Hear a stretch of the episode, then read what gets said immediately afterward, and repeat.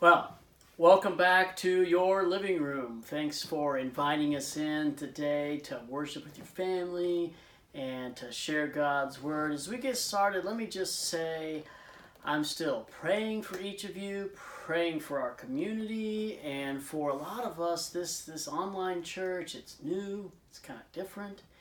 And maybe for you it's exciting. Maybe you're the type of person who wants to watch all kinds of sermons and worship music on YouTube, or maybe for you you're the type of person who misses the face to face interactions of Sunday morning. But either way, this situation is a good reminder that church is not just about consuming content. We don't gather together just to consume content, to listen to music, to listen to a sermon. We gather together to be with one another, to fellowship. And we gather so that we can be mutually changed by our interactions. I change you, you change me, God's Word changes all of us. We're all in a process of formation, becoming more like Christ. So I want to encourage us to keep our focus where it needs to be in this unusual situation, not just on me and my Bible, consuming content that's delivered right to my couch, but rather let us find ways to keep reaching out, keep making relationships. As one person told me this week, social distancing does not have to mean social isolation.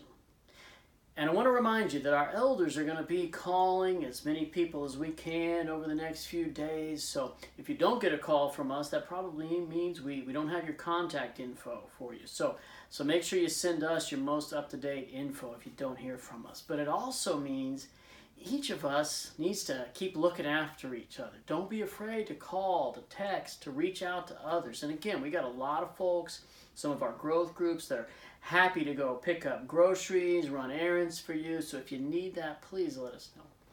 Also, if you need to get connected to a growth group, let me know that. I will do whatever I can to get you connected to some other relationships. That's really important right now. And finally, before we open up God's Word together, let me just encourage you to not forsake giving. Like, like normally we don't emphasize giving quite this hard, quite this bluntly, directly, but it's a very important spiritual practice for this time. For one, it demonstrates our own trust in God when it seems like the world is falling apart. We could put our trust in toilet paper or we could put our trust in God. But also, your giving helps us collectively help each other. I know some folks who are easily able to work from home if you're uh, unaffected financially by everything, but some of us don't have jobs like that. This quarantine can cause a big hit financially. So, our giving collectively helps each of us help each other. So let me encourage you to keep that practice up. There's ways you can do that right from your own living room. And I want to share a quote I came across a few weeks ago that seems really helpful for this time. Listen to this God's ways are certainly not our ways. We dare not conclude that what we're going through lacks the divine touch simply because it entered our life without our permission.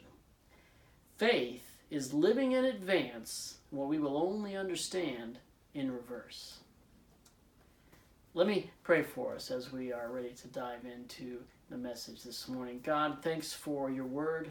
Thanks for the opportunity for us to use technology to stay connected, and we continue to pray for this situation. But right now, we're just praying for this time together that you would uh, uh, speak to us through your word speak to our, our hearts, speak to our situation, and we just uh, give this time to you. In Jesus' name, amen. Uh, when I was a kid, pretty young, maybe five or six, playing at a friend's house, and his mom had a, pretty weird thing in their living room. It was a ceramic statue of a cheetah, like like a like a cheetah posed in a tree branch, and it was big, like the size of a medium-sized dog, and it just sat on the floor near the mantle. So kind of an unusual thing to have in your living room, really. Well, my friend and I were playing, and we got to roughhousing a bit, and, and sure enough, I don't remember exactly how it happened, but this ceramic cheetah thing got broken. A big piece of it broke off. And instantly, my friend and I, we both froze. We knew we were going to be in trouble. We knew it was bad. Neither of us wanted to take the blame for it. Nobody wants to be the bearer of bad news, right? So there we are trying to figure out how to break the news of this to his mom. And since she heard the loud crash, she came in from the other room to find us gathered around the, the cheetah parts. She was mad, she was upset, but I had a plan. I, I had recently learned a phrase. Remember, I was only about five years old. I had recently learned this phrase that I thought would help in this situation. It seemed like the, the perfect time to pull out these words, this phrase.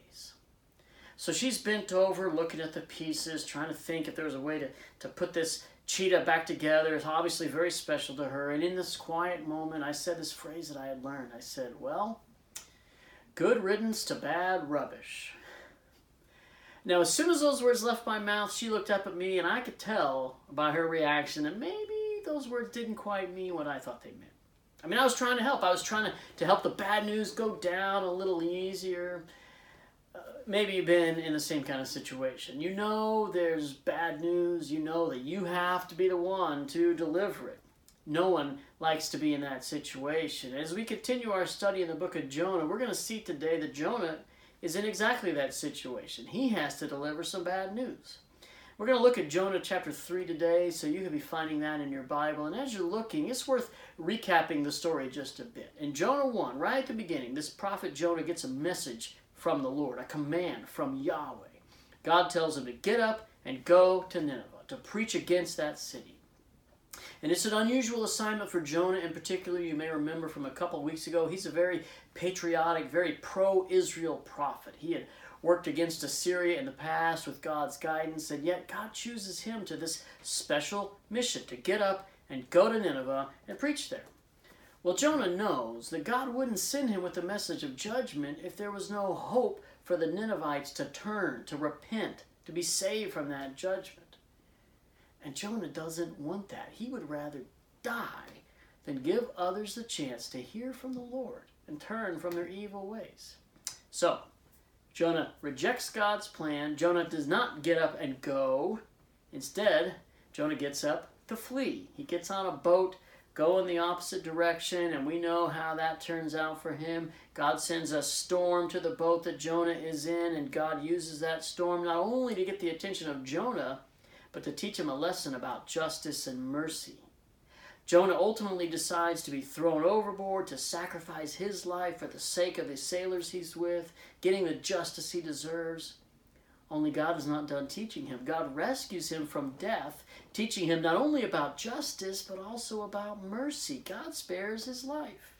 And if you were tuned in last week, you know if this, then that, right? If God saves you, then you respond with obedience, sharing God's justice and mercy with others. And that is finally what Jonah decides to do. So let's read Jonah chapter 3 and continue the story of God's justice and his mercy. It says this The word of Yahweh came to Jonah a second time Get up, go to the great city of Nineveh, and preach the message that I tell you. So Jonah got up, went to Nineveh according to Yahweh's command. Now, I'm going to stop right there.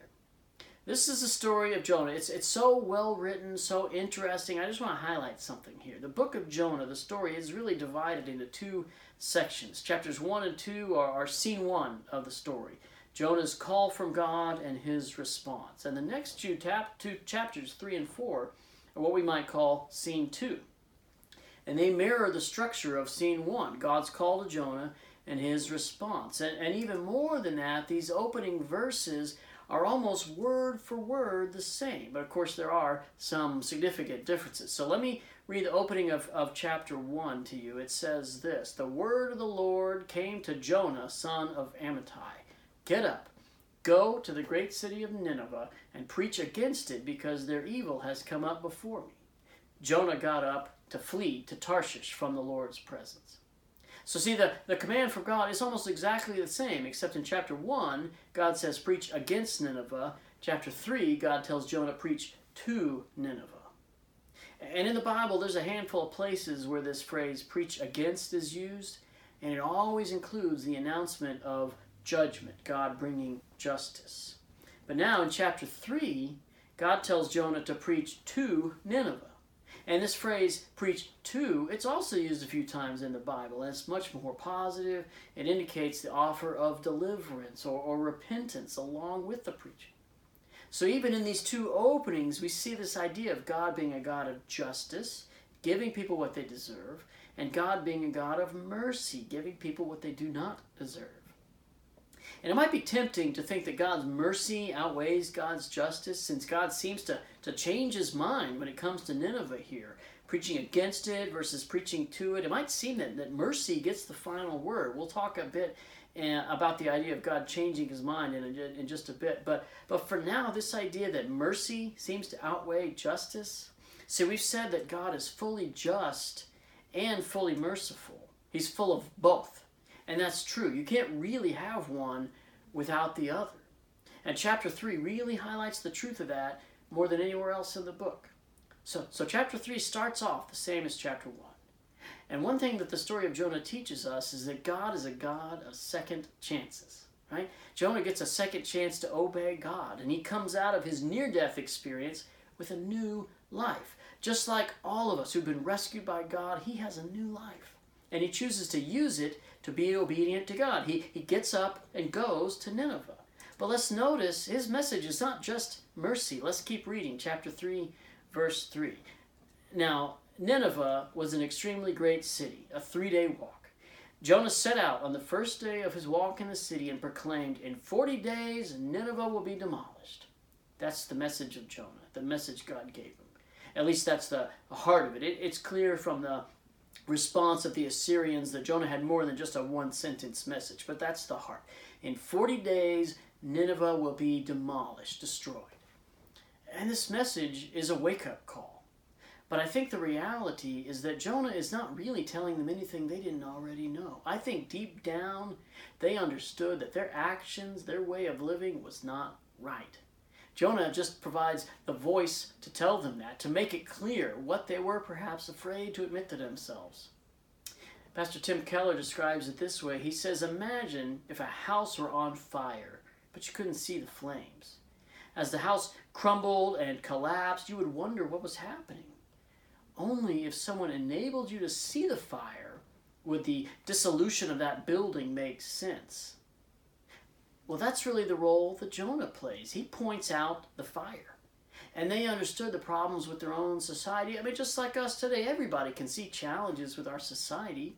We see that the building is falling apart, but not everyone can see the flames. So let's notice how they react to this message. How do the people of Nineveh respond?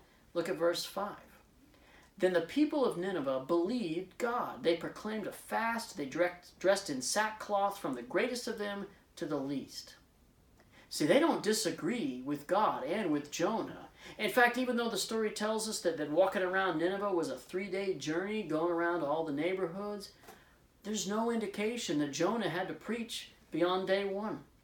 The people got the message and they agreed. They understood that their behavior was problematic. So they fast and they dress in, in sackcloth. That's the traditional way to demonstrate mourning. They feel bad, they regret what they've done.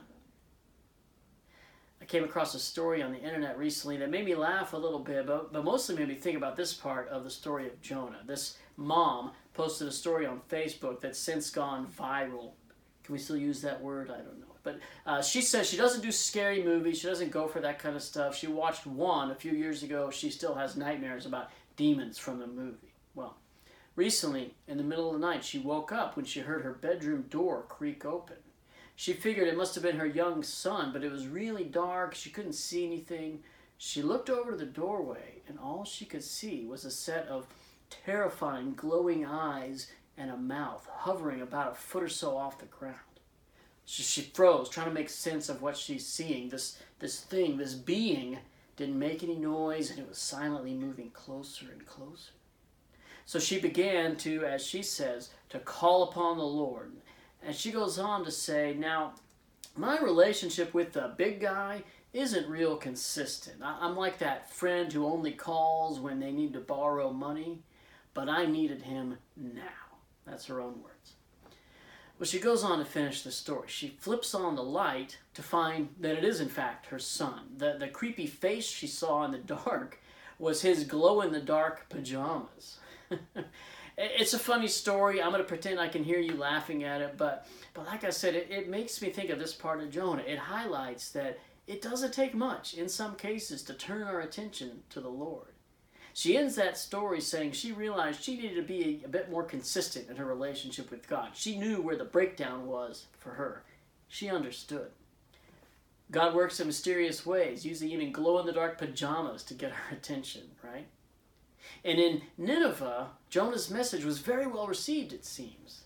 But historians tell us that at this time in the history of Assyria, they had experienced a series of plagues, some revolts, uh, a dramatic eclipse, and a general weakening of their military strength. All these things probably played in to their own willingness to hear from God. They knew what was going on.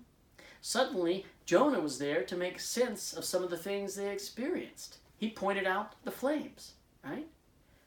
Well, this makes me think of our current situation. We're certainly in uncharted waters right now with this quarantine scenario in place. Nobody knows what the future looks like. But we're even less certain than normal right now. There's a lot of fear and anxiety out there, and yet there's a great opportunity for people to respond to God. We don't have to spend a lot of time pointing out the obvious. Things are really hard. All we need to do is point people to the solution. Just help them turn on the light, see the world for how it really is. Just like this sleepy mom seeing her son's pajamas, there's a lot of folks who are fearing the worst. But once the light of God is shining on the situation, everything becomes clearer. You and I, we know the God who holds the future in his hands. He sees the end from the beginning. The Bible tells us God has not given us a spirit of fear, but one of power, love, sound judgment. We have a remarkable opportunity to help people make sense of the world. As everybody is forced to think about their own mortality, forced to confront their own demons of fear, let's let God's perfect love cast out fear. Let's use our spirit of sound judgment to help as many people as we can in this time. I'm reminded of a song. It's probably not a song that you're familiar with. It's a song by the band U2. They're Christians, but they're also rock and rollers. That's possible, in fact, you know. And they have a song. It's very interesting. It's called "Window in the Skies." And, let me just share the lyrics with you. I'm not going to sing it, but the song starts off this way: "The shackles are undone. The bullets quit the gun." And the song goes on to say this: "The rule has been disproved. The stone it has been moved. The grave is now a groove. All debts are removed. Oh, can't you see what love has done? See, even in these lyrics, you can hear hints of the, the message of Christ. The grave has removed all debts, his death has, right? Well, the song goes on to say love, the, the love that's in the world through Jesus. It's really a window to the sky. In other words, it points us to God, to the ultimate love he has for us and for all people.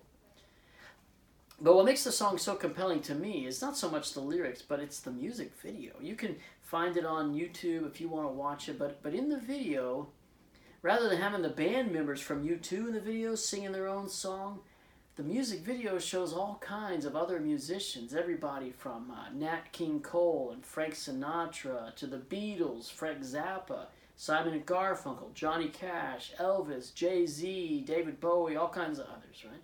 And all those other artists, some of them Christians, most of them not, all singing this song. Can't you see what love has done?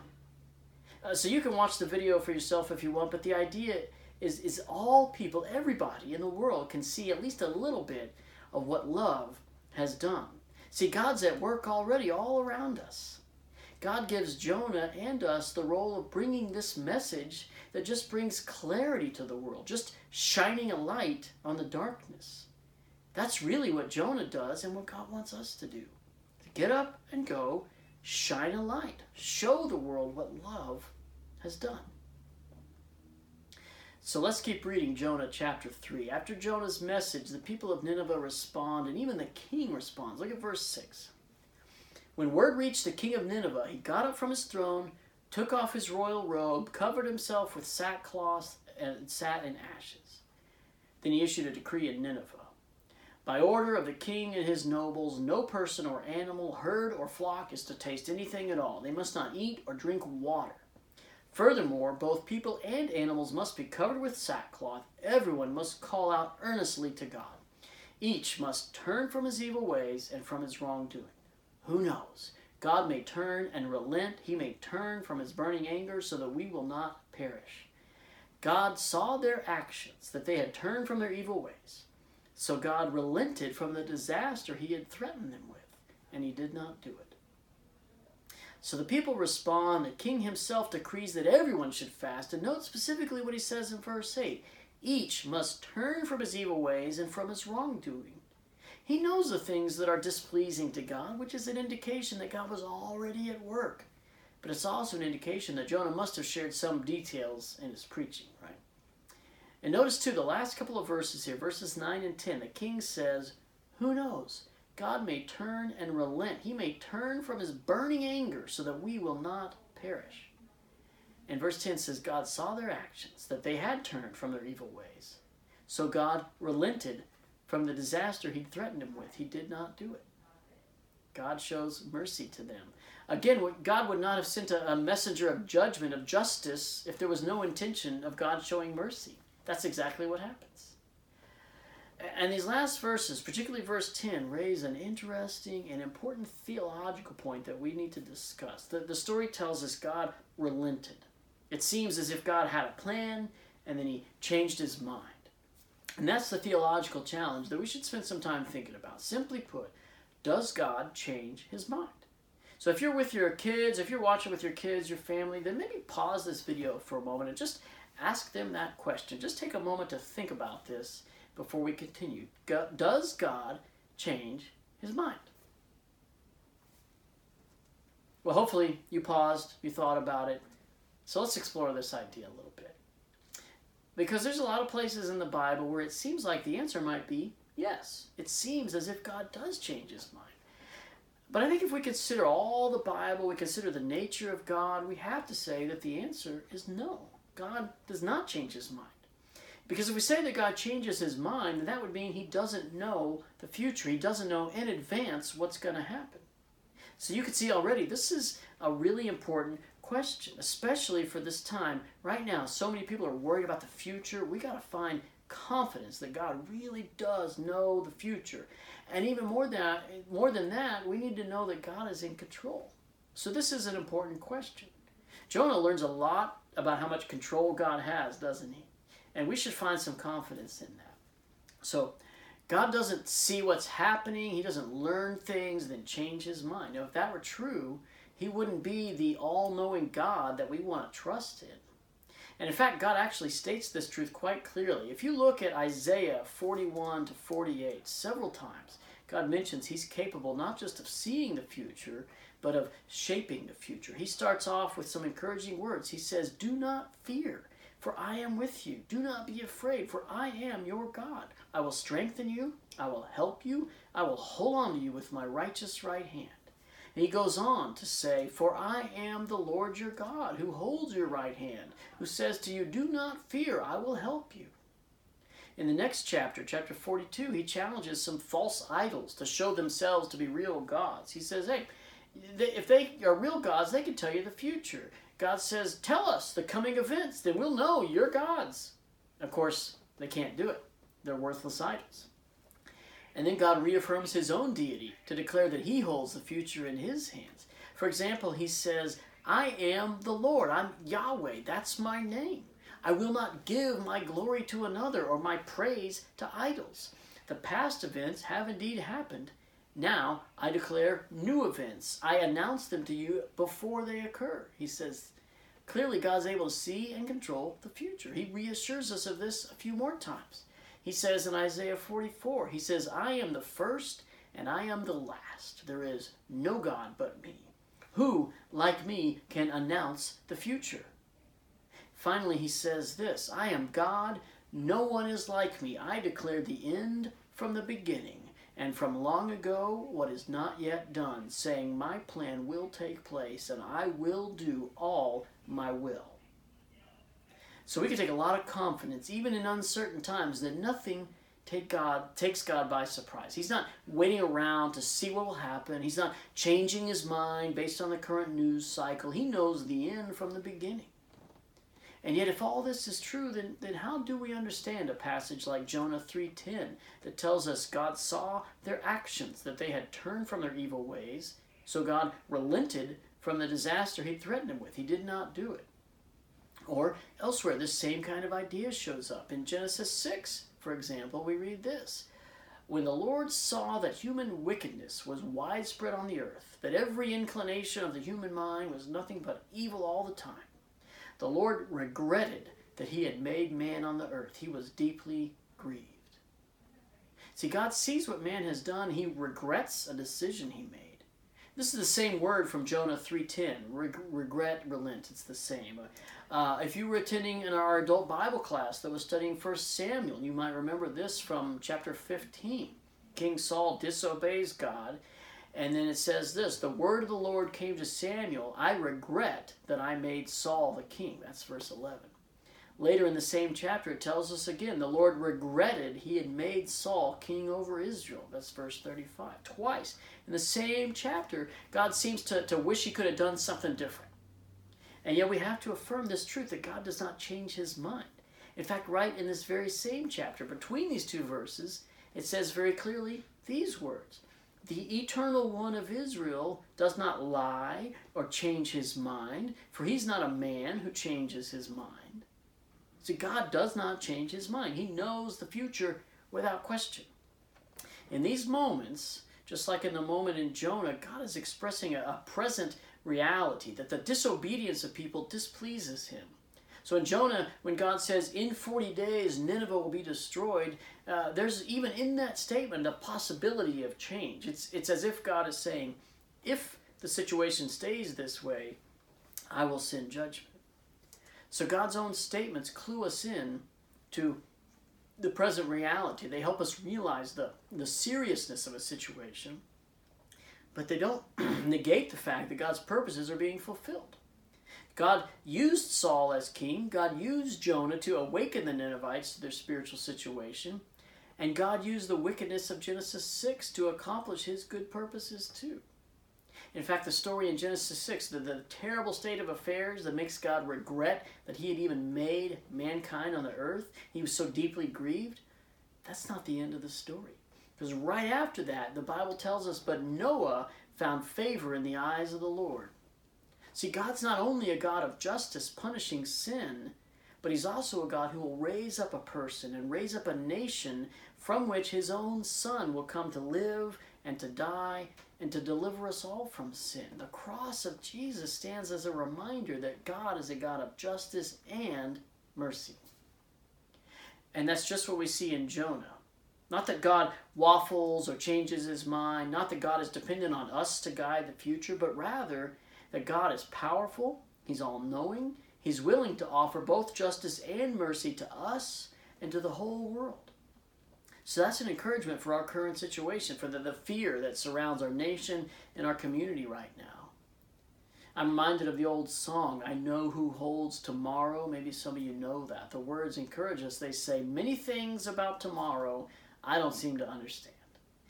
But I know who holds tomorrow, and I know He holds my hand. So I want to leave us with a few thoughts, a few ways we can put into practice what this chapter of Jonah teaches us. First, just like Jonah, we got to recognize our own sin. We need to really kill the idea that it's us versus them in the world, some good guys and some bad guys. I mean, we're all pretty good at pointing out sin in the lives of other people, but we're all pretty reluctant to point it out in our own life. But Jonah has learned, and he's going to keep learning in the next chapter, that he is just as much in need of, of God's mercy as any one of the Ninevites. That's true for you and me too. Secondly, we need to recommit ourselves to our role, our role of getting up and going, bringing God's message to those who need it. Because if we believe, as William Temple said, the church is the only society that exists for the benefit of those who are not its members, if we believe that, then we got to continue to find ways to connect to people. We got to get more and more creative right now as we do that, but we still have a holy mandate to get up and go, even in a digital way, to share the gospel in words and in deeds. And let me remind you about one great chance we've got to do that today, March 22nd at, at 2 p.m. We're going to be gathering for our prayer walk.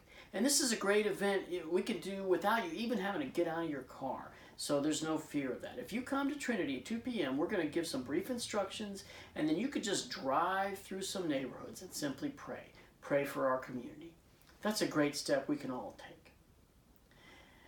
You know, at the beginning of this sermon series, this series on Jonah, I shared some statistics with you. I shared that only about 10% of our community attends a church of any kind. I'm going to guess that number has gone down over the past week, but, but only 10% uh, attend church of any kind.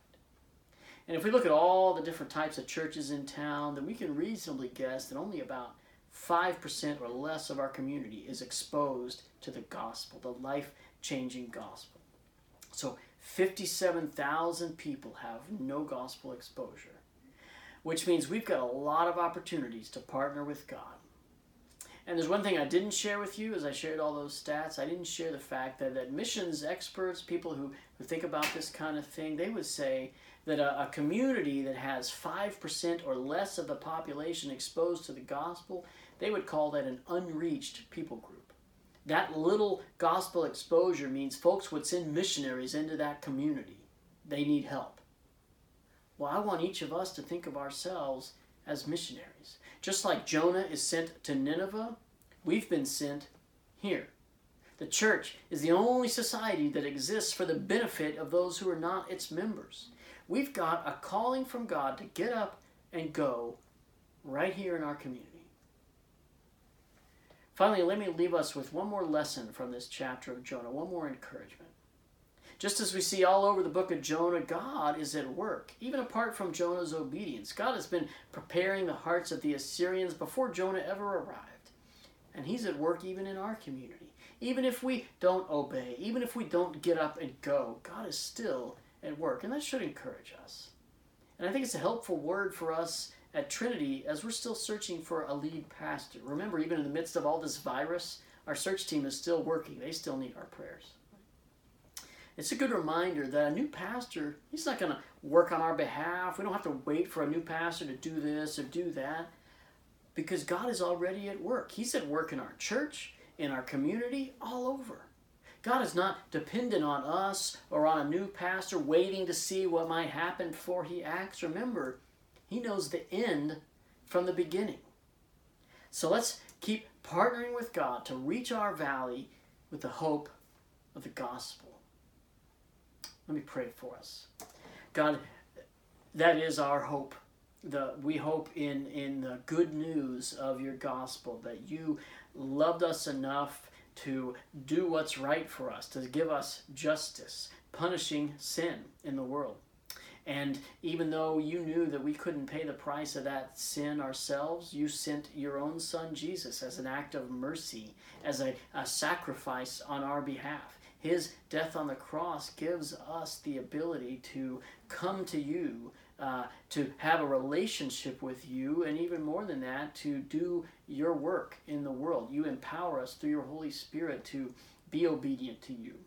And that's what we want to do. We want to be a church that's marked by that gospel obedience, being willing to get up and go, to share the gospel with the 57,000 people that are right here living with us, eating with us, uh, shopping with us, all the things that we normally do, God, they're all doing it with us.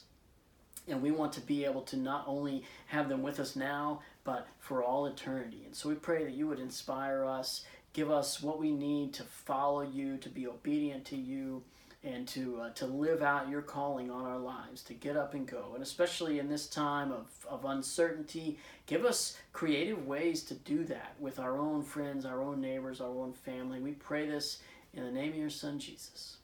Amen. Well, hey, I'm really glad to be invited back into your living room, and I want to encourage you to keep praying for uh, us, keep praying for our community, keep praying for your uh, your fellow uh, faith family. Keep reaching out, and uh, I'll see you pretty soon. Take care.